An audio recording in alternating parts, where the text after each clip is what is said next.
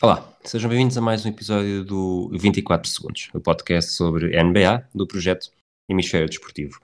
Hoje, ainda na ressaca do fim de semana, que na verdade foi só o domingo All-Star, vamos fazer um pequeno resumo e alguns comentários sobre o que se passou, não só nos concursos, no jogo, mas também umas mudanças de equipas que poderão vir a mudar a luta pelo título nesta temporada 2020-2021. Eu sou o Rui Silva e vou ter a companhia do Pedro Quedas.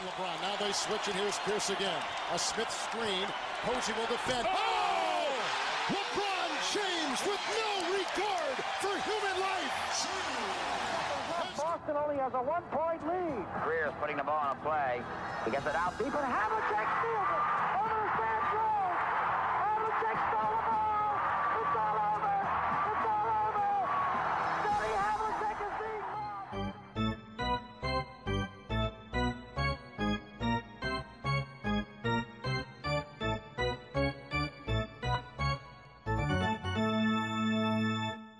Olá, Quedas. Olá, Rui, tudo bem? Tudo bem. Diz-me uma coisa. Uh, qual é a tua primeira sensação de um fim de semana All-Star que na verdade é só o domingo All-Star? Uh, foi, foi, um bocadinho assim. Foi um bocadinho comprimido, de facto, foi assim, tipo, quase parecia assim um bocadinho, um bocadinho a correr, apesar de ter sido longo. Mas em última instância é daquelas coisas. Se foi o melhor de sempre, longe disso, mas acho que foi para o que podia ter sido, podia ter sido pior. é um bocadinho a minha, a minha percepção. É, teve alguns momentos bons, outros momentos não tão bons, foi, foi o que foi.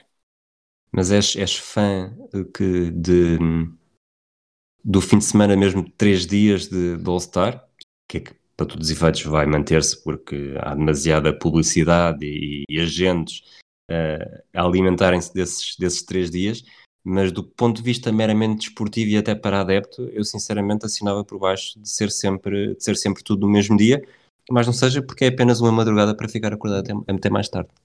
Eh, sim, sim. Uh, se eles fossem mesmo amigos, amigos, faziam tudo isso, mas no sábado, para não estarmos tipo zombies na, na segunda-feira a seguir. Já basta o Super Bowl, não é? já basta o Super Bowl e já basta os Oscars e já basta todas as coisas que me fazem ficar acordado até às tantas e depois ficar zombie no trabalho, uh, mas eu acho que resultou, e para ser sincero, nos outros, nos outros fins de semana eu dou por mim a não ver tudo. Por exemplo, o primeiro dia tende a ser assim um bocadito, dou uma olha dela, mas não, não presto muita atenção. Sábado até costuma ser o antigo sábado, né, com, com as várias provas, costuma ser até o que eu dou mais interesse. E o jogo do All-Star, que eu andava já um bocadinho desligado há alguns anos, por exemplo, o ano passado fiquei curioso com a questão do novo final e a verdade é que resultou bastante bem. Uh, e então, pronto, voltei a ter um bocadinho mais de interesse também no, no jogo do All-Star em si. Uh, mas sim, tipo, não, também, vou ser sincero, eu acho que este ano foi um bocadinho à pressão, não tanto por ser num dia, mas mesmo por ser a época que é, com todas as contingências que tem. Claro. Eu acho que num ano normal é perfeitamente possível fazer isto num dia, mas de uma forma mais fluidem, que corra tudo bem, que não haja né, cancelamentos de última hora. Tipo, acho que francamente podia perfeitamente resultar assim. Se pudessem fazer no sábado seriam mais amigos, mas pronto, né, para eles não é uma noitada, para nós é que é. Portanto, isto, é um, isto é um podcast, é formato áudio, não é? Nós não, não nos estamos a, a ver enquanto estamos a gravar. Eh, mas diz-me uma coisa, há quanto tempo é que não cortas o cabelo? Uh, desde que eu cortei o cabelo no último dia antes de ser imposta a nova quarentena. Portanto, é fazer as contas em relação Bom timing, bom timing. Portanto, não estás ah, em é... risco de estar aqui a gravar infectado com Covid-19. Uh, por, causa não. Exato, por causa de barbeiros cabelo, e é? coisas. Não. não. E por cima, o meu cabelo é, é uh, desinteressante e sem penteado o suficiente para poder ser feito em casa se eu se quisesse. Mas... Uh, ainda não me virei para esse lado para começar a comprar máquinas de rapar cabelos e coisas que tais. Mas se isto mantiver durante muito mais tempo, terei de começar a ponderar isso. Mas não, não tenho problemas de perder All-Stars porque vou a, a barbeiros e, e, coisas que tais. Há falta de melhor, de melhor motivo, porque acho que ninguém se ia esquecer que este, que este domingo All-Star era diferente de todos os outros. Estas, estas ausências forçadas do Ben Simmons e do, do Joel Embiid, que tiveram o seu Eduardo de Tesoura uh, infectado e por isso mesmo por serem contactos de risco não puderam, não puderam participar. acaba por ser aquele banho de realidade que não precisávamos, mas que fomos obrigados a ter, de que este não é um ano igual aos outros. Sim, e basicamente, e em última instância acabou por não correr mal, mas foi outra boa mostra de que isto era completamente desnecessário. Acabei por gostar de ver, claro, e é por isso que eles o fazem, porque, fazem, porque isto faz, porque dá dinheiro e dá publicidade, mas em última instância isto foi um, rico, um risco completamente desnecessário. Se não tem apanhado o Siemens e o Embiid a tempo por alguma razão, corrias o risco de ficar com uh, uma uh, duas mãos cheias das melhores estrelas da NBA, todas em Covid protocols e a atrasar mais jogos, né? Tipo, isto foi tudo uma ideia assim um bocadinho escabrosa, tipo, e os próprios jogadores o disseram, mas pronto, eh, em última instância, claro que, e é por isso que nós, uh, nós somos alvos fáceis em havendo, claro que íamos ver, é um bocado como lembra uma, uma reportagem que o John Oliver fez em tempos sobre a corrupção na FIFA e, não, é? e apontou toda uma série de coisas horrendas que acontecem, uh, provadas e suspeitas na FIFA e ele termina o segmento dizendo e no entanto daqui a dentro de um mês é o Mundial e eu vou estar lá a ver viciadíssimo porque não consigo controlar é um bocado a nossa é um bocado a minha moral também com isto pronto, com as coisas que a NBA faz, para assim dizer Portanto, se os jogadores tivessem, ficassem todos, todos infectados e falhassem as próximas semanas, seríamos o, o Trae Young a fazer de Kiefer Sutherland como Designated Survivor. Exato, isso mesmo.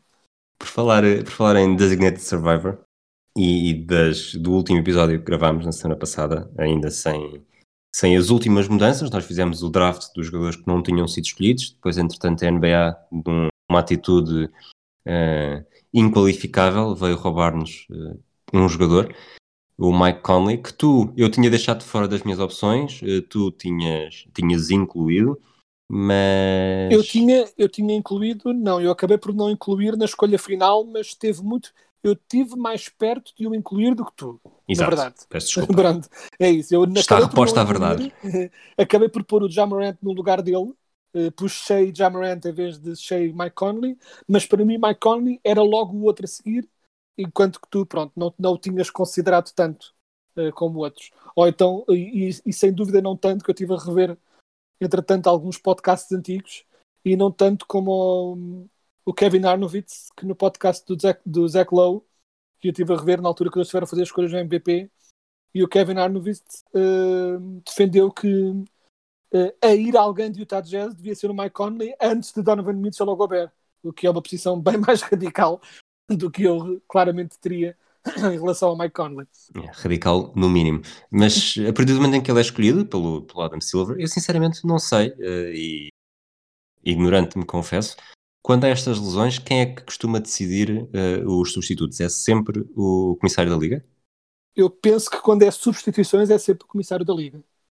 Ok, portanto o Adam Silver escolheu o Mike Conley. As duas perguntas que eu tenho para ti relacionadas com este tema, e faço, são curtas. A primeira é muito curta, portanto faço as duas eh, de uma vez. É uh, a primeira, se isto é não acaba por ser também um pouco um, um prémio carreira e, e, que é merecido, ele chega, chega à Liga depois, chega ao fim de semana All-Star, ou é All-Star, depois, ah, na 13 terceira temporada, ele não é o mais velho de todos, mas eu fui comparar com os mais velhos e todos eles precisaram de menos temporadas para chegar, ao, para chegar a este estatuto, portanto acho que o Michael neste aspecto eh, faz mesmo história, e, e segundo, eh, a partir do momento em que ele está escolhido e a partir do momento em que o vemos uh, a aquecer, ou mesmo durante o jogo, um, ehm, ele não só há aquela sensação que faz parte, não é, não é um, um viado, não é um viado encadeado com tudo, tudo é novo para ele, não, parece que não diria que sempre pertenceu ali, até porque a concorrência sempre foi muito grande também desde que chegou, mas, mas sentimos aquela empatia uh, alheia de, de, alguém que de ser merecido. Lá está, o prémio carreira, mas um prémio carreira não, não a Dirk Nowitzki quando, quando teve aquela, aquela vaga extra, mas um prémio carreira de, de alguém que ainda tem um contributo muito importante, mas, mas já está longe do seu, do seu auge e já está longe das suas melhores épocas em que provavelmente até poderia ter merecido um bocadinho mais do que necessariamente este ano. Assim, sem dúvida, ele acaba por merecer e é daqueles casos em que ele não teria sido, ele não teria tido o meu voto para ir, não é? Pronto, e acabou por nem ter nas minhas escolhas eh, extra, mas é daqueles casos em que, por estranho que possa parecer, como escolha de substituição, aí sim acho que faz sentido ir ao Conley, eh, porque né, prenda por prenda, porque não há alguém que basicamente está numa das últimas oportunidades para ter essa prenda. E, e acima de tudo, outra coisa que se viu foi que ele hum, gostou mesmo de estar lá, estava mesmo contente por ter tido esse reconhecimento uh, de carreira e de facto era estranho não ter ido pelo menos uma vez. Há tantos jogadores, uh, olha, para dar, para dar um exemplo, coitado, tipo, não merece o drive-by agora, mas por exemplo, era estranho o Julius Randle ter um All-Star e ele não. Não vais tão longe, o Kyle Corver e o Jeff Teague, não é? É isso, piores ainda. Eu estava a dizer o Julius Randle para, para lembrar de alguém agora, tipo recente, mas muitos outros que foram muito piores jogadores do que o Mike Conley e o Mike Conley, por virtude de ter o azar de jogar a, a, a, né, a carreira a base toda, no Oeste, a, base no Oeste, né, que é a posição mais ingrata para se jogar, continua a ser. Uh, eu acho que ele merece de facto este prémio. Tipo, tão cedo não terá. E se calhar agora, depois para o ano, continua a jogar muito bem e vai ser outra vez e, uh, e a prenda era desnecessária. Mas uh, acho que vale a pena. Ele estava mesmo contente por lá estar e era como tu dizes, é, não sentia-se que fazia parte. Não havia dúvida nenhuma que ele era um All-Star. Não havia nenhuma nenhuma estranheza, não havia nenhum, nenhuma hierarquia da qual ele estivesse abaixo. Ele claramente fazia parte daquele grupo de eleitos e fazia todo o sentido ali no meio deles. Muito bem, vamos fazer um pequeno balanço de cada um dos momentos deste, deste domingo. Começamos pelo Skills Challenge. Uh, antes de, de irmos diretamente ao que se passou, Gostas do Skills Challenge? Achas que podia ser trabalhado para ser melhor? O que é que achas do formato? Acho que o formato não está mal. Acho que este formato assim de um contra outro tornou a coisa mais interessante do que o contra-relógio, porque no contra-relógio era um bocadinho estranho e alguns não tentavam, outros tentavam muito e não havia nenhuma.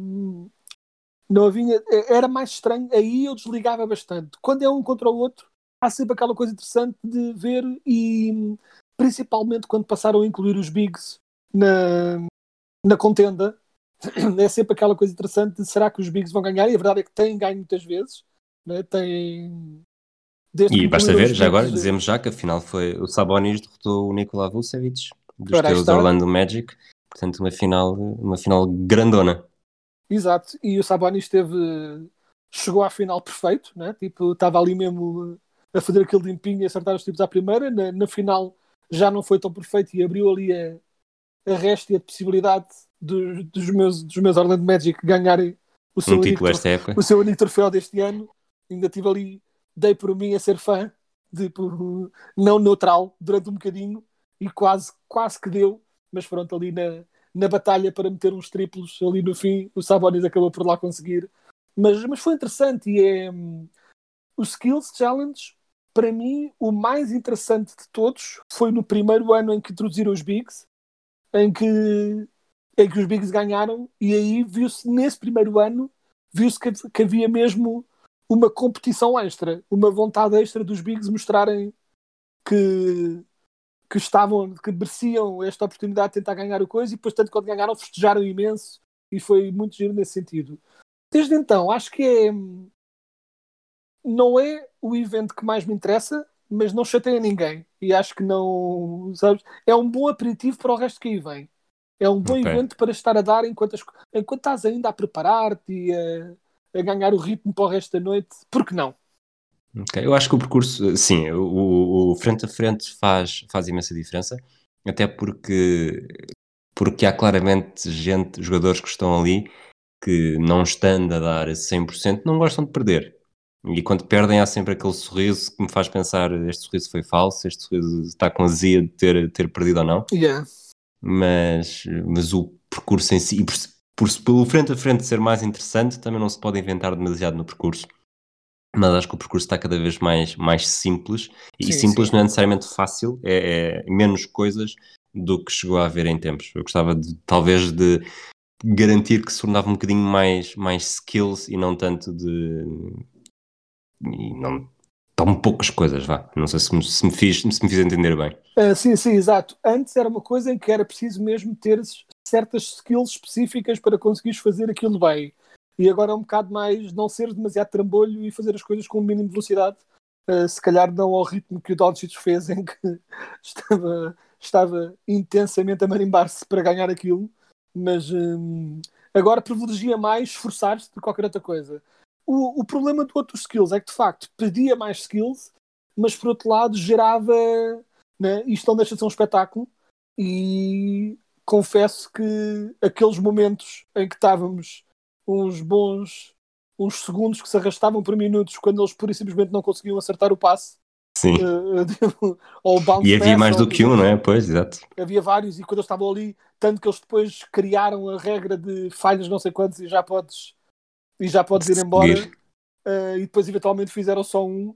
Uh, ou seja, tu, de facto era mais skills, mas tornava a coisa menos interessante. É um bocadinho como aqueles videojogos à antiga dos nossos primórdios de videojogos, é que eles tornavam aquilo tão desafiante que deixava de ser, deixava de ser divertido e passava só a ser só um ataque de ansiedade para tentar jogar aqueles jogos. E era um bocadinho o que estava a acontecer com os skills, era tornar aquilo tão complicadinho que depois não era espetacular, era só tipo, ah, já chega. Tanto que até lembro-me de ver, já não lembro quem é que fez isso, quando ainda era vários passos e havia a regra do ao fim de algum tempo podes ir embora, em que eu lembro, pá, já não adorava lembrar-me quem, em que houve alguém que fez um gaming da system total e em que, em vez de tentar acertar o passe, mandou tipo três bolachas de seguida para nada, uh, rapidamente, para poder seguir em frente. Um, um total teoria do jogo da coisa. Uma espécie de, de Andrew Blatch a tentar fazer o triplo duplo. É? Ah, sim, ele foi bem, mas foi claramente, mas foi tipo, foi uma batota que não é batota. A regra permitia e ele decidia, em vez de estar aqui a tentar acertar um passe, porque não mandar três bolachas para o ar e seguir em frente? Pronto, porque não? pronto, e, e seguiu, pronto, e foi giro por isso, por ele ter feito essa intensa batota. Mas pronto, mas os skills eu acho que é, eu percebo a, a, a, coisa de já de estar demasiado fácil, mas acho que é ali um equilíbrio interessante para, para se encontrar um, de não tornar aquilo demasiado complicado e não ficarmos simplesmente a ver gajos a falhar passos ad eterno é ali um equilíbrio para se encontrar. E o concurso de triplos, o que é que achaste? Ah, o concurso de triplos é consistentemente o mais interessante. Não é sempre a prova melhor, porque um bom concurso de afundanços vai sempre ser mais falado do que um bom concurso de triplos. Tem essa a, varia, a variante, a variância, quero dizer, é sempre maior no concurso de, de afundanços. Concurso de triplos, mal por, é, é sempre interessante, é sempre um pouco entusiasmante, há sempre ali, é sempre um pouco apertado uh, na competição e mesmo apesar de naquela primeira ronda o Steph Curry, o Reggie Miller não, não, se calava com isso, que ele tinha posto The Fear of God in them, mas de facto um, aquele, naquela primeira ronda aquilo parecia um bocado o Curry a dizer vá meninos, estou farto de participar nisto eu sou claramente o melhor lançador e participo muitas vezes nisto e só ganhei uma vez, tipo, já chega para o vice, eh, este ano isto é meu, não é? E fez o, os 31, que antes seriam impossíveis, é? que hoje em dia são possíveis porque há, obviamente, vários pontos extras, é? tipo, aliás, né? fazendo as contas assim rápidas, antes eram 30 pontos e agora tens mais 4, mais 6, mais 10 pontos. O máximo passou a ser 40.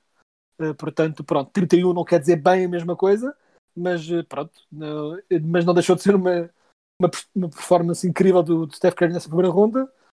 E depois, na segunda ronda, teve a coisa, mais ou menos falando do Conley, que estava mesmo contente de lá estar e ia, ia dar tudo por tudo, que fez uma performance ótima na, na última ronda e pronto, e criou aquele pequeno momento de dúvida de será que era será que o Curry não ia conseguir outra vez, mas pronto, com um bocadinho de drama na última bola, ganhou é? mesmo na última bola Uh, e ganhou na última bola mesmo, ou seja, não estava empatado e depois ganhou. Era, estava um ponto atrás, ficou um ponto à frente, foi mesmo uh, buzzer beater, mesmo à série, game winner. Uh, e pá, e pronto, e acabou por ser ótimo. Foi provavelmente a, das provas, foi, não é provavelmente, foi a melhor prova, foi a melhor da noite, foi muito interessante e, e com um nível de qualidade, de um modo geral, bastante elevado. Não tiveste assim, porque há, todos os anos há sempre alguém que que tem uma performance mesmo horrível, horrível, e este ano não tiveste isso, tiveste melhor, não tiveste, tiveste pior. 2 17, tipo, não é? Sim, mas tipo, já houve anos em que tinhas gajos nos single digits, uh, mesmo tipo desgraças mesmo olímpicas. E este ano, pronto, acabou por ser pelo menos aceitável de toda a gente e bastante bom de muitos. Gostas da ideia dos pontos extra, seja o, o melão, utilizando a terminologia utilizada pelo, pelo, na Sport TV pelo Ricardo Brito Reis, ou, e mesmo dos, ponto, dos pontos extra em cada uma das, das, das barracas dos pontos, e depois haver uma que são, vale tudo a dobrar, ou preferias mesmo que uma bola fosse um ponto? Uh, uma bola um ponto, sendo que tinha sempre a, pronto, a Moneyball. Não, uma bola um ponto em todo lado. Isto, se, se, eu sugerir, provavelmente nunca houve, não sei se desde que é. me lembro sempre houve a Moneyball no, na última, mas, mas olhar para aqui e perceber logo, a ver, imagina se vais a um, a um site em que tem as pontuações dos anos anteriores, em que percebes claramente que este em 30 bolas eh, fez 22, eh, ou 23, ou 19, ou seja o que for. E sabes que houve 30 lançamentos e houve, e houve exatamente X triplos.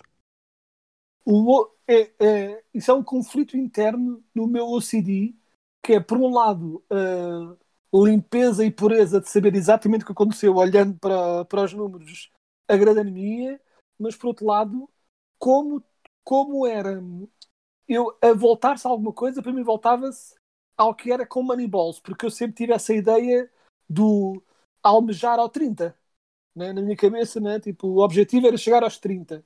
Quem é que vai conseguir chegar aos 30? Será que alguém chega aos 30? Portanto, de repente, não ser impossível, ser impossível chegar aos 30 seria estranho na minha cabeça. Por outro lado, os extra também tornam a coisa um bocadinho estranha. Por outro lado, eu compreendo que é. Uh, é sempre o conflito entre levar isto a sério e levar isto como um espetáculo.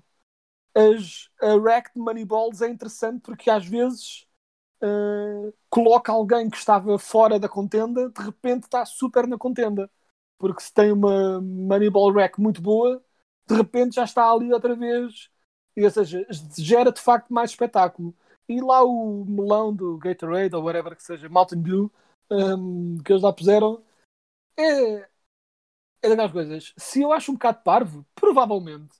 Uh, mas por outro lado, eu acho que é uma forma engraçada de reconhecer a existência de triplos no meio da rua uh, hoje em dia, não é? Tipo, acho que é uma forma curiosa de valorizar esse lançamento extra que existe e, voltando ao facto de eu ser um OCD horrível, agrada-me que com, a, com o acrescento das duas bolas de 3 pontos, Balton do não sei quantos, a pontuação voltou a ser redonda. voltou a ser redonda e isso agrada-me muito. Portanto, para mim, uh, atirar-se o Mountain Dew, para mim tirava-se a rack inteira de Moneyballs. Ou bem okay. que é 30 ou bem que é 40. Quando era 34, confesso que me fazia um bocadinho de confusão 34 ser o máximo, né? o máximo estranho para mim. O meu CD não apreciava de todo isso. Avançamos para o concurso de afundanços, que na verdade foi no intervalo do Jogo das Estrelas. Só três concorrentes, Anthony Simons, Obi Toppin, Cassius Stanley. Nenhum dos três com, com grande experiência na NBA, algo que também, na verdade, tem sido, tem sido assim ao longo dos últimos anos. Uh, não foi o mais entusiasmante de todos também. É assim, uh, é daquelas coisas. Se já houve piores, sim, houve assim uns anos em que era assim bem mais grave, por exemplo, houve muitos falhanços, né, de um, mais vezes do que não acertaram à primeira, e quando não acertaram à primeira pronto, rapidamente conseguiram fazer algo, pronto, alguma, alguma coisa logo a seguir, mas eu acho que foi hum, acho que foi mediano, foi mesmo não, não foi daqueles que vamos ficar a falar uau, houve alguns afundantes interessantes, outros que podiam ter sido muito interessantes né? se, o, se o Anthony Simons acabou por chegar para ele ganhar, mas se, mas se ele tem mesmo chegado a beijar o ar, seriam daqueles afundanços que ficava não achas que foi o tipo... não achas que foi o beijo covid com distanciamento social? Se calhar era isso ele queria ser responsável com os seus com os seus afundantes mas é se ele tem conseguido o que ele o que, mesmo que ele queria teria sido mesmo tínhamos tido pelo menos um super incrível assim sendo tivemos só vários porreiros uh, os júris este ano também estavam um pouco mais uh, se calhar não gostaram das bocas de ser tudo 50 atrás de 50 e tipo, este ano estava assim um bocadinho. Reparaste quando, quando os outros todos davam 10 ou, ou 9, o Josh Smith dava 9 ou 8 e depois ah, sim, sim. todos os outros deram 9 e há um fundanço que o George Smith é o único a dar 10. É, estava Portanto, um bocadinho contra claramente do contra. Estava claramente do contra e estava. E estava geralmente são os mais velhos a ser resmungões com né, tipo back in my day e neste caso o velho do Restelo era, o, era o Josh Smith tipo a dar que, pontos que diga-se diga-se que as pessoas se gostam de ouvir agora vão levar com isto em todos os episódios era uma das melhores bombas fantasy uh, para serem utilizadas porque ele contribuía com, ah, com sim, tudo no seu auge, que não durou muito, mas existiu. No seu auge. O, Ali 2008, o... 2011, mais ou menos, yeah. 2009, 2011. Era incrível porque quando ele se tornou titular, dava-te alguns pontos razoáveis, dava-te ressaltos razoáveis e depois era incrível em tudo o resto. Tipo, dava-te boas assistências, bons estilos, bons blocos. Acho que a nível de canivete suíço, melhor só tiveste mesmo o, o saudoso Andrei Kirilenko, que tinha estilos e blocos em barda e que ainda por cima na nossa liga steals e blocos são altamente valorizados. Eu um dia destes tenho de voltar a, atrás e fazer contas ao que é que seria, o que seriam as médias do Kirilenko na, tipo, pronto, aplicadas às nossas pontuações para recordar-me. Mas, mas sim, já Schmidt era incrível e mas depois pronto, também foi, teve uma ascensão rápida e depois uf, desapareceu tão rápido quando surgiu e, yeah. e deve ser dito, deve ser dado crédito, já Schmidt foi daqueles que não só foi muito bom quando esteve no concurso de afundanços, como uma das coisas mais incríveis que ele fez, para além de ótimos afundanços, foi que era tudo limpinho. Todos à primeira, eu lembro disso muito bem, que é o Josh Smith, chegou lá, todos de seguida, todos à primeira, todos incríveis, tipo, não deu qualquer dúvida sobre quem iria ganhar. E voltando a estes, acho que a nível das pontuações, de um modo geral, foi-me parecendo bem QB, acho que só o Caixa Stanley no primeiro é que foi um bocadinho maltratado, achei que não... Sim acabou por ser a pior nota da noite e foi um dos, provavelmente um dos melhores afundanços. Uh, tudo bem que não, é, não foi o afundanço mais original que já vi, mas foi bastante bom e pronto, e achei que eles, eles quiseram um bocado fazer aquele statement inicial de este ano não há 50 para toda a gente, mas uh, pronto. Mas o que gostei, e isso, uh, isso sim, acho que faz-me todo sentido manter-se. É, gostei muito da ideia de não haver cá espaço para manigâncias com pontos uh, no coiso final. Uh, né, os gajos lá na, na, na, na transmissão da TNT uh, falaram o cheque ainda quis tomar crédito de, da regra ser por causa dele, porque ele não dava 10 pontos a gajos que faziam ao segundo, mas a regra foi claramente pensada do Dwayne Wade. Eles estavam, estavam a gozar com o Dwayne Wade para não haver cá dar um ponto a menos ao gajo que me interessa dar para ganhar aquilo que eu quero. E então não houve cá nada disso. Gostei, confesso que gostei da ideia Sim. de seja um afundanço ou vários, seja o que queiram fazer na final, até pode ser um, um conjunto de vários afundanços, mas há cinco jurados, cada um deles vota num, alguém ganha, não há empates para ninguém, não só impede que isto se arraste ao infinito, como há uma decisão que é claramente tomada sem qualquer influência de nada. Cada um vota no que achou melhor e pronto. E está tá decidido. feito. Sim, concordo contigo. Acho que é, foi, realmente foi das, talvez das, das melhores, de tudo o que foi diferente uh, na noite de domingo, é aquela que mais sentido faz que continue para sempre assim, é. porque evita, assim... muita, evita muita polémica, evita muita vergonha, evita até maratonas de, de É, e evita contas de pontos e será que aquele votou naquele porque não sei quando. Claro que cada um pode ser imparcial à mesma, mas é imparcial de uma forma que só afeta um voto. Parcial, é? parcial, sim. Porque da outra vez o Dwayne Wade com aquele voto de 9, tecnicamente o voto era só dele, mas ele claramente sabia o que todos iam fazer e então o voto dele valeu por 5. Né? Tipo, e permitiu essa influência indevida dele. Neste caso, não, tu escolhes um, é o que tu escolhes e está feito. Eu gostei muito, nesse aspecto gostei muito. Uh, queria só dar uma última nota, que é em relação a este concurso de afundanços, que é eu já estava assim uh, preventivamente zangado antes e uh, Hum. Acabou por não ser muito. No, a seguir, acabou por não haver muito disso, mas o refilanço sobre serem gajos conhecidos e está lá o Caixa Stanley, não sei quanto, e blá blá blá.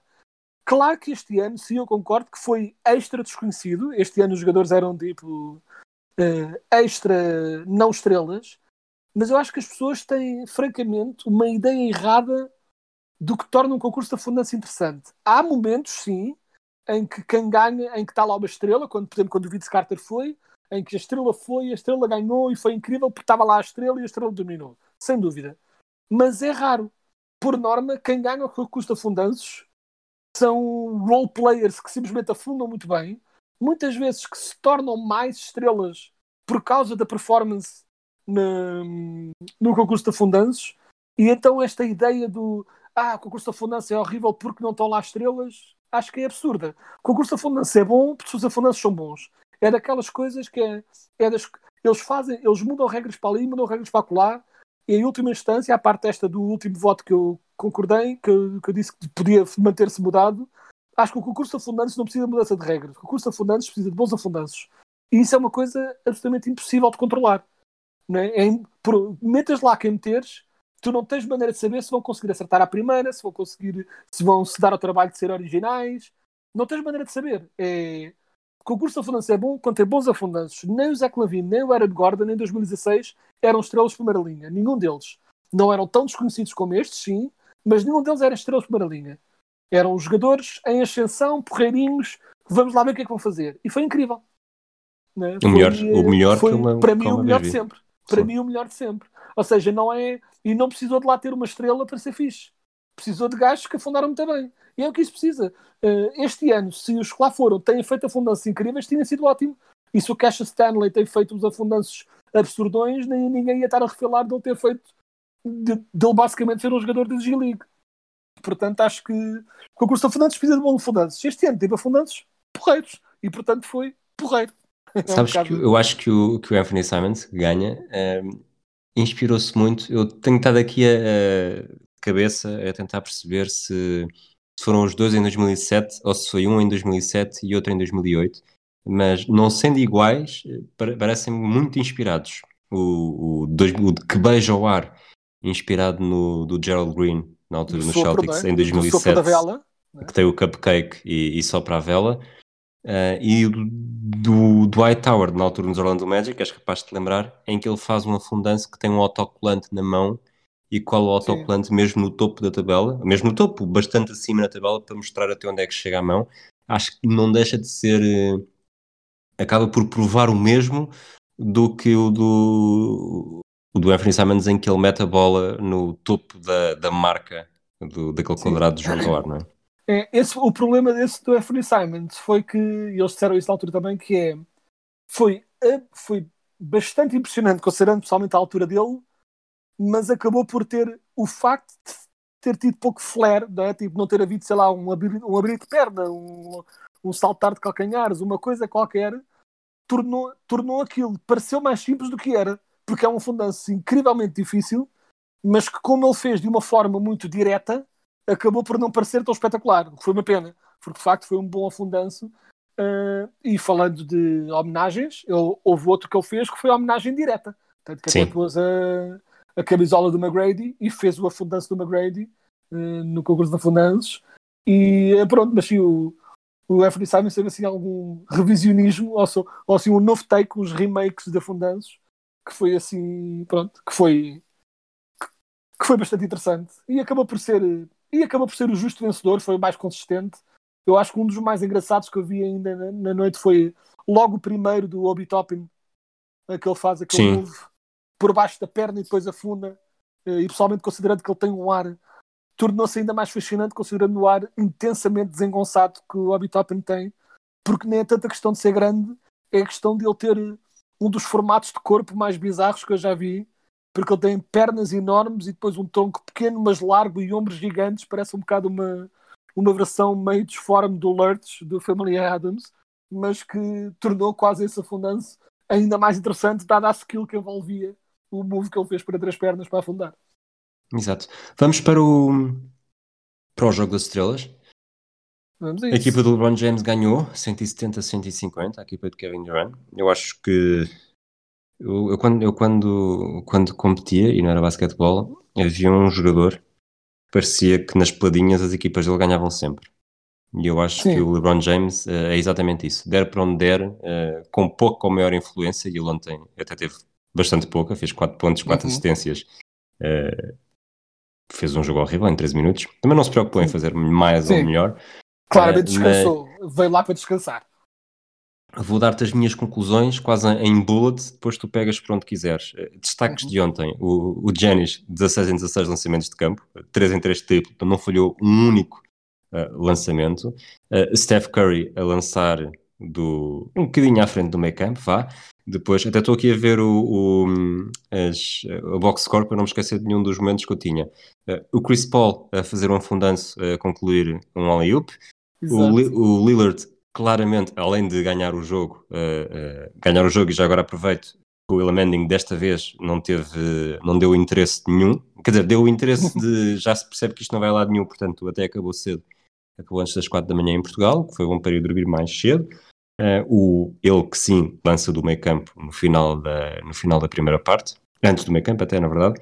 Depois aqui na equipa do, do Kevin Durant, o Mike Conley que também faz um... É para ele também que há um ali seguido, não é? Ou não? Ou estou a confundir com outra pessoa? É que eu acho que por acaso agora estava com a ideia que tinha sido a equipa do, do Chris Paul. Não, é o, é o desculpa. Uh, isto, não, isto vai ficar gravado para as pessoas saberem a minha tosquice mas é, é triplo, é triplo do Lillard, triplo do Steph Curry, um alley para acabar no Steph Curry e um alley para acabar no, no Chris Paul. É, para mim acabam por ser os momentos, os momentos do jogo, a sequência quase toda seguida. Provavelmente se o jogo tivesse acabado no final da primeira parte, teríamos ficado um bocadinho mais bem servidos. Eu acho que sim, e é, vamos ser sinceros, este o jogo do All-Star uh, terminou, o jogo do All-Star uh, tipo, ficou concluído quando depois do draft porque o Durant foi comido vivo nas escolhas. A equipa do, do LeBron era insanamente mais forte, mas nem sequer perto do mesmo nível. Foi quase absurdo a, diferença de, de nível, mesmo tratando-se tudo All-Stars. Eh, é? Quando uma equipa tem Damian Lillard a sair do banco tipo, de, e com o cinto titular de James, que acabou por quase mal jogar, né? mas James, Yanis, Jokic, Doncic e Curry, tipo, o que é que é isto, né? Foi absurdo. E acima de tudo, hum, notou-se também que e aí o LeBron acabou por ganhar como GM, não é? Tipo, foi uma vitória de GM e não tanto de jogador. Mas é, ele não só escolheu jogadores muito bons, como, como escolheu jogadores muito bons que não só não têm problemas, mas em fazê-lo, mas é, gostam de jogar uns para os outros também e de dar espetáculo, mas em conjunto. Ou seja, havia troca de bola constante, alley-oops para uns para os outros. Chegou a haver uma jogada em que houve um alley-oop duplo também, se não me engano, que acabou por ser o Yannis a concluir. Foi um passo do um passo do Doncic que depois o Jokic passou logo tipo, no mesmo movimento para o Atentocumpo que fez o alley-oop logo a seguir. Ou seja, a equipa jogava como um todo e do outro lado tinhas uh, ISOs atrás de ISOs atrás de ISOs e pronto, e deu, e deu no que deu. Deu, deu aí algo não especialmente bonito de se ver. E pronto, eu estava, apesar de achar que a equipa do, do LeBron era muito melhor e de um modo geral com jogadores mais ao meu estilo, uh, estava ainda assim com esperanças que os outros, por uma questão de orgulho, dessem um bocadinho mais de luta mas pronto, naquele aquele final de segunda parte vaticinou o fim do jogo. Uh, né, na, depois no terceiro período os outros ainda tentaram dar alguma bulha, mas a equipa de LeBron acabou por ganhar esse período mais uma vez um, e, e, de acabar com o jogo. E eu acho que o Willa Manning é sem dúvida para continuar. Uh, acho que faz todo o sentido e que uh, é uma forma de ainda assim dar alguma competitividade ao jogo Neste caso, foi simplesmente o azar de uma equipa ser eh, insanamente melhor que a outra, tipo, mesmo numa questão de All-Stars, o desnível era mesmo grande e acabou por se manifestar em campo. Foi só, foi só isso que aconteceu. Diz-me uma coisa, um exercício. Não sei se, se viste o jogo na, com a transmissão da Sport TV, a certa altura eles estavam a falar sobre, sobre a possibilidade de haver e de cada vez eh, a tendência de ser mais, mais essa muito bons jogadores do resto do mundo é, que cada vez mais se poderá pensar a hipótese de, de ser um, um, Estados Unidos versus resto do mundo no, no jogo das estrelas. Não te vou perguntar necessariamente o que é que tu achas disso, poderemos depois chegar à conclusão depois de responderes às perguntas que eu te vou fazer. Eu sei que tu concordas comigo quando naquela, na habitual pergunta, eh, teríamos de depender apenas de um jogador para ganhar aos Monstars, eh, o LeBron James era a primeira opção. Quem é que era a tua uhum. segunda opção? a minha segunda opção. Portanto, estamos a ter o debate. Estamos a ter o debate especificamente Curry Lillard, que ontem estava a ser tido Eh, não, não, não sabia, ou- não sabia, mas É, eh, a minha discutir segunda opção seria, não seria nenhum deles. Portanto, é a minha segunda opção, com todos, com todos eh, saudáveis, é Kevin Durant. ok. E a terceira? Também é a minha segunda, portanto nem vale a pena perder mais tempo com, com isto. A terceira, estou literalmente a olhar para o box score Sim? com de seguida, ou melhor, três que já o são e um que cada vez mais o é. Os que seriam as minhas escolhas a seguir. Eh, e passo a dizê-los de seguida. Uh, Jokic, Curry, Lillard e quem sabe Doncic. Portanto, é um bocado de- repete lá, desculpa, devagarinho. o, o Jokic.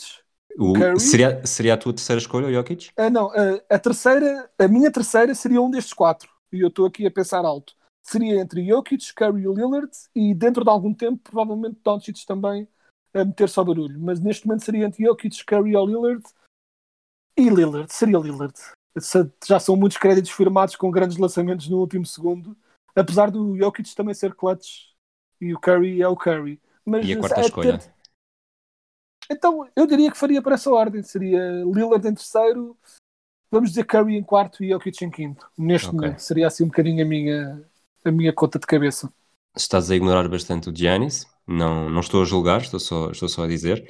Estou a Mas- ignorar na pergunta. eh, ah, espera, eu também estou, estou, estou a ser, parvo, porque eu eu eu estava a responder à pergunta errada. Porque tu estavas a me perguntar qual é que era o jogador que tu querias na tua equipa e Sim. não eh, o gajo para fazer o último lançamento. Eu tive a responder ao último lançamento. Vamos re- recomeçar de novo. Recomeçar de novo. Que Se me vais estragar o raciocínio com o recomeço, a pedir, mas força. Pronto, peço imensa desculpa porque eu de repente estava a pensar nos lançamentos e não, não é de todo isto que eu estava a dizer. Seria LeBron seguido de Durant, seguido de provavelmente eh, ainda assim Kawhi e depois Giannis. Ok. Não, não Entre estraga Kawhi e totalmente. E já agora a seguir ao Giannis, quem é que ias a quem? Aí é para o Curry. Ok. Não há dúvida que com isto, toda esta volta para chegar aqui, não há dúvida que Giannis, Jokic, eh, Luka Doncic, mesmo o Sabonis, o Gobert, eh, todos os estrangeiros eh, que estão na NBA têm uma qualidade brutal. E, e o jogo das estrelas é o jogo das estrelas, não é um jogo para def- defender eh, a existência da Terra. Mas se, se juntássemos mesmo os cinco melhores americanos, os cinco melhores não americanos, para, para um jogo que decidia tudo, eu acho que neste momento, mais não seja pelo, pelo impacto que têm eh, no jogo e pela, pelo mesmo o- MVP de mais valioso, eh, os Estados Unidos neste momento ainda estão uns bons furos acima do resto do mundo, exatamente porque têm o jogador de quem mais poderíamos depender, o LeBron James, a seguir o Kevin Durant. Eh, acho que estes dois acabam por ser consensuais e indiscutíveis. A partir daí é um bocadinho aberto, mas tenho a ideia que tu disseste 4 ou 5 e, e só havia um estrangeiro. Eh, um estrangeiro, um não americano. É. Portanto, não sei o que é que tu achas disto. Eu acho É. que isso seria Eu acho- espetacular, mas a partir de certa altura eh, a qualidade dos americanos continua, não só no topo eh, é maior, como depois numa segunda linha também acaba por, por fazer a diferença. Não, é, literalmente, tipo, seria um massacre. Vamos ser sinceros, seria um massacre. Está tá, tá tão perto como alguma vez esteve, mas seria um massacre. E se vamos falar de eh, pensar nisto como um jogo, eh, os europeus só estariam, os europeus não, os não americanos só estariam competitivos a nível ofensivo, porque a nível defensivo ia ser eh, complicadito. E literalmente a única posição em que os não americanos estão claramente à frente é, nos- é, de um modo geral nos bigs. Eh, Postes acima de tudo, há vários postes. eh, Né? Tens o Embiid, tens o Jokic, eh, e depois olhando para os outros, tinhas o Sabonis, o Vucevic, ou seja, muita gente grande, e depois o Yannis, que é um poste e não é, é um big sui generis, mas pronto. Mas eh, Isto por o Anthony Davis a defender um 5. Uh, sim, tinhas de pronto. E nesse aspecto, mas tu olhas para a equipa, uh, basta pensar nisto. A melhor equipa dos Estados Unidos, o melhor 5, teria de ter um destes três jogadores de fora. uh, para fazeres a equipa. Tinhas lá ter o LeBron, tinhas lá ter o Durant, tinhas lá ter o Davis para teres alguém grande. Não havia Sim. maneira de fugir estes três. Exato. E para as restantes duas posições, tens de escolher entre Curry, Harden e Kawhi. E eventualmente o Lillard também, não é? Uh, até o Lillard, por, por exemplo, mas, mas, o Lillard ainda se pronto, mas, mas o Lillard também. Curry, Kawhi, uh, Harden, Lillard. Dois destes tinham de ficar de fora. Uh, dois que seriam dois dos melhores, né? tipo, no banco os americanos têm jogadores que são do mesmo nível dos melhores europeus no 5. É, é mesmo um grande desnível. Não há. Pronto, eu sei que as pessoas gostam de especular estas coisas e começam a ver e começam a fazer as equipas e tipo, uau, tipo, e olha o que dá para fazer com isto e coisas assim. Mas se pensarmos bem, qualquer equipa dos melhores, dos melhores não americanos, nem europeus, é melhores não americanos, chega uma altura em que estás a pensar no.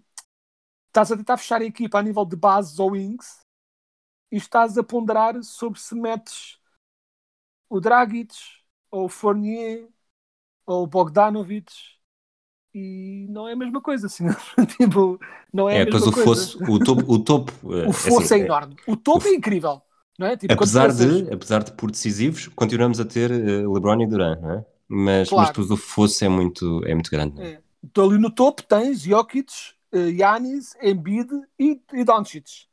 Tipo, são quatro jogadores de altíssimo nível. O problema é que, na melhor das hipóteses, consegue pôr, consegues pôr dois daqueles bigs a jogar ao mesmo tempo.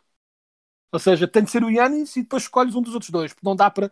Tipo, podes meter o Yanis a três, mas seria um bocado coisa. Mas mesmo que metesse o Yanis a três, só para tentar encaixar os melhores todos, né? e pusesse Embiid, e Jokic como Twin Towers, o Yannis supostamente a 3 e o Doncic uh, num dos bases, e depois o que é que fazes com a outra posição de, outra posição de base? É mesmo um fosso gigante, é um fosso gigante de qualidade, uh, até porque os outros melhores europeus e ou estrangeiros que tens é tudo é tudo bigs. É, não é? é o Siakam e o Sabonis e o Vucevic. É, é, ou seja, há um fosso grande de qualidade. O Ben Simmons a base, será? Talvez o Ben Simmons a base seria a escolha. Pronto, e nada mal, pessoalmente até porque ajuda tu na gostas? defesa. Tipo, eu gosto, eu gosto bastante dele.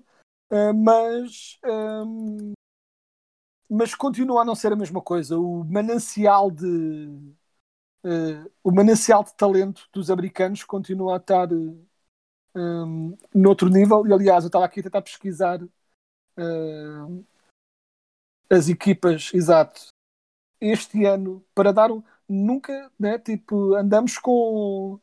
Um, tipo, com um grande nível de qualidade uh, a nível de estrangeiros na NBA. E, no entanto, tu vais ver os Rising Stars deste ano, por exemplo, que acabaram por não jogar, mas que fizeram as equipas, e eram de nível atroz de qualidade. Né? Tipo, era, eu não sei se te lembras dos lineups. Estou a ver, estou posso... a ver, estou a ver, estou a ver. Não, mas, mas dizendo muito rapidamente para quem não sabe, de um lado tens Lamelo Ball, Anthony Edwards, Tyrese Halliburton, Tyler Hero, DeAndre Hunter, Keldon Johnson, Jamarant, Michael Porter Jr., Zion Williamson e James Wiseman, que é bastante bom. E do outro tens Precious Achua, Nickel Alexander Walker, Danny Avicii, RJ Barrett, Facundo Campazzo, Brandon Clark, Lugans Dort, Rui Hashimura, Theo Maladon e Michael Mulder. Michael yeah. Mulder. Não é? Tipo, o coitado do Michael Mulder não merece este destaque, mas. É filho do Fox, não? Deve ser. Mas, tipo, é outro nível. Né? Tipo, é, é. Continua a ser um grande fosso. Apesar de cada vez mais estamos a ter melhores jogadores nesse sentido, e ainda bem, e eu quero que, o NBA, que a NBA se torne tão como mais internacional possível que possa ser, mas uh, quando juntas tudo de um lado e do outro, há um fosso grande. Isto, eu quando estava a fazer esta pergunta, eu fugi uh, ao fim de semana ao SAR para ser mesmo só para, mesmo se fosse, se fosse pelo domínio do mundo, os Estados Unidos contra o resto, uh, quem é que estaria melhor, até pela qualidade, não num jogo de estrelas, mas num jogo uh, a contar para alguma coisa. Exato. mas mesmo para o jogo de estrelas, eu acho que seria, por um lado, é interessante, provavelmente para a Luzia ter mais vontade de ganhar se houvesse esse. Esse, essa ideia de, de, nacionalidade ou de internacionalidade a decidir por outro e a provocar muitas injustiças, porque o 12 internacional seria sempre pior do que provavelmente o 13, o 14 e o 15 uh, americanos. Ou mais ainda, francamente. Se fôssemos ver agora, se fizéssemos esse exercício, seria. Até porque, mais uma vez, lembro, porque por mais que tu possas meter bigs uh, no banco para compor a equipa dos internacionais, eventualmente vais ter de começar a meter bases. E a nível de bases é, pronto, é um pouco sofrível. Tens, né, tipo, tens uh, alguns. Uh, traz o Shea, se não me lembro. Pronto, Sim. o Shea, o Shea é bom, pronto, ok. Não me lembrei do Shea que também torna a coisa um bocadinho mais agradável, mas continua a ser bastante melhor do lado dos americanos.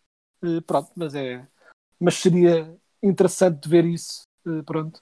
Eu lembro que houve um debate também que uma vez ouvi que era estavam a, a debater, a dizer que se a Sérvia não se tivesse, não, é? não se a Jugoslávia ainda fosse a Jugoslávia, que seria uma equipa que daria luta aos americanos.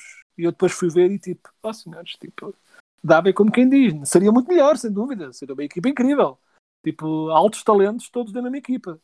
Mas não dava luta coisa nenhuma, continuava a ser um grande desnível os americanos, em mandando a equipa melhor e em querendo ganhar, ganham. Eles, quando não ganham, é porque não mandam os melhores ou porque não se preparam devidamente, porque se desleixam. Porque com todos a carburar ao seu máximo, não continua a ser outro nível. Quer as pessoas querem ou quer não. Muito bem. Para terminar, e porque hoje não vamos acabar com o número 63, porque nunca houve um 63 na história. 63 ou 64? 64, 64. 64. 63 houve um, falámos na semana passada, 64 nunca houve.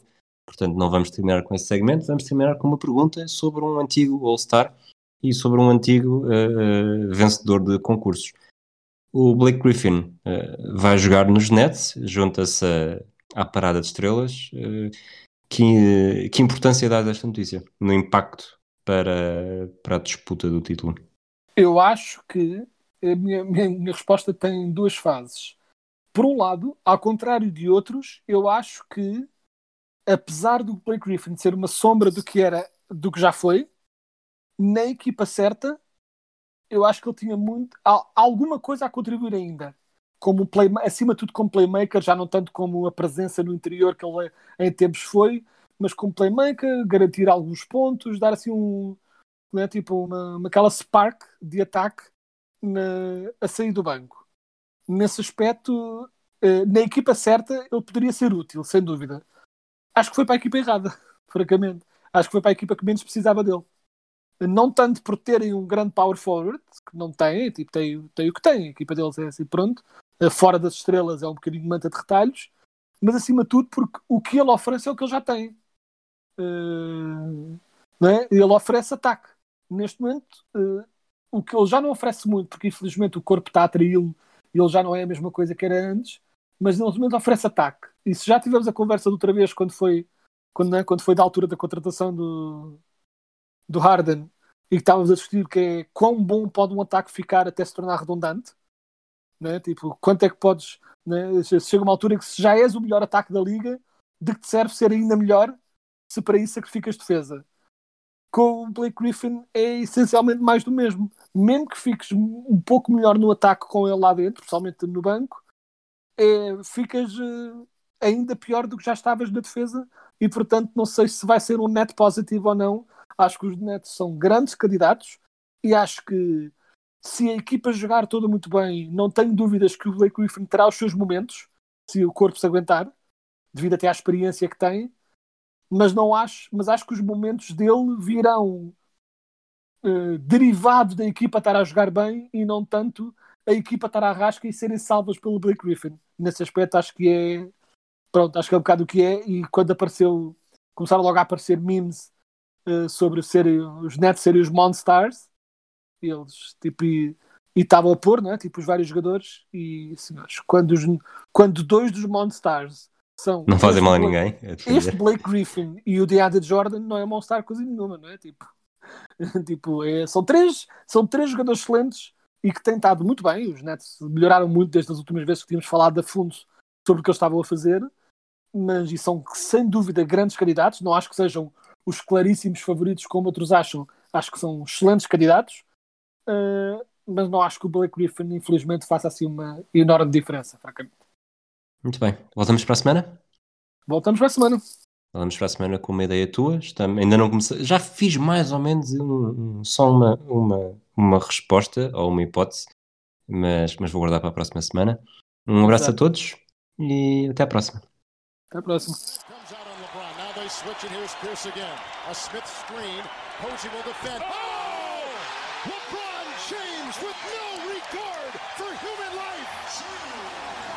Boston only has a one-point lead. Greer's putting the ball on a play. He gets it out deep, and Havlicek steals it.